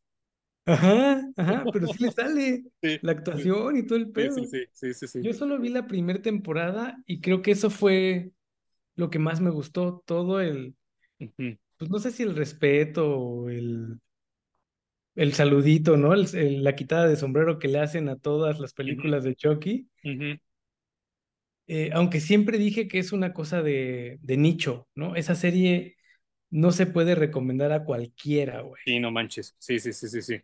Por eso se las recomiendo yo, pero tengan sus precauciones. Y si no han visto las otras películas, eh, pues échense un clavado porque sí hay muchas cosas que no van a entender. ¿no? Y están, y véanlas como lo que son, ¿no? También un producto de su tiempo, ¿no? Y no es Blade No Runner. van a ir a encontrar la mejor película de terror en ninguna de las películas de Chucky, güey. Oye, tengo una pregunta y, y, y si es pregunta así como medio, medio extraña, pero ¿está mal que me caliente Jennifer Tilly? No, a mí también me pasa. Porque neta, no está bonita, es muy vulgar, su voz es horrible, pero con todo y todo me calienta, güey. Es súper rasposa, güey, pero a mí me calienta desde la película original de Chucky, de la novia de Chucky, güey. A mí desde Mentiroso, Mentiroso, güey, con Jim Carrey. Ah, bueno, sí, bueno, sí. O sea, yo estaba hablando directo de Ok, de la franquicia. las películas de Chucky, ¿no? Pero, güey, o sea, incluso en el personaje en el que la ¿Qué onda? meten ¿Qué onda con esa chava, güey? como corriente, pero, pero súper sexy. Es como Ninel Conde de aquí, ¿no? Yo creo que es más. Al menos a mí me prende más. Sí, no, está cabrón, güey, sí, pero sí siento como esa medio culpilla porque digo, ¿qué pedo? ¿Por qué? ¿Por qué me prende tanto esta vieja? Placer culposo. Sí, No, no sé qué tiene, pero sí es muy sexy, güey. Ajá. Y mi antirecomendación, que la van a ver esta semana en mis reseñas de cine, eh, híjole, me aventé la película esta de Que Viva México de Luis Estrada. Qué basura, güey, qué porquería. Ah, qué triste, güey. ¿Ya la viste tú? No, vi cortos No pierdas, tu, no pierdas tres horas de tu vida, mejor ve mi reseña que sale esta semana. Fuck, ¿tres horas? Tres horas, tres minutos de tu vida que jamás van a regresar, güey. No, están locos, güey. Ujú. ¿Qué, pues, ¿qué cuentan la revolución y la independencia completas o qué? Y yo creo que hasta podrían haber contado la guerra de reforma en todo este tiempo que perdimos. horrible, horrible. Esperen mi, mi reseña esta semana, ya la tengo escrita, ya nada más es eh, sacar el video, pero sí, es una cosa lamentable y lo peor de todo que es la Ah, de Netflix, qué ¿eh? mal, güey. Play. ¿algo más que quieras comentar? Sí, futurizar sí existe. Ah, sí existe. No lo digo yo, lo dice la RAE ok. y dice orientado o proyectado hacia el futuro. Entonces también existiría pasadizar. No sé, habría que checarlo. Pero futurizar sí existe. Hemos aprendido una nueva palabra hoy gracias al Pumbi. Un saludo a toda la gente que nos ha escrito esta, esta semana. Eh, ahorita voy a hablar con Hum porque por ahí nos pidieron eh, el zorro de Dynamite. A ver si, Ah, sí, si, se te, si se te antoja. Igual y pues también medio tiene que ver con México, ¿no? Y, este, y, y creo que fue una muy buena adaptación de Dynamite. Eh, a toda la gente que nos saluda, que nos escribe, le agradezco mucho, mucho, mucho. Ustedes son nuestra compañía y nuestra terapia en muchos momentos rudos de la semana. Sí, son unos chidos. Gracias por, por escribirnos.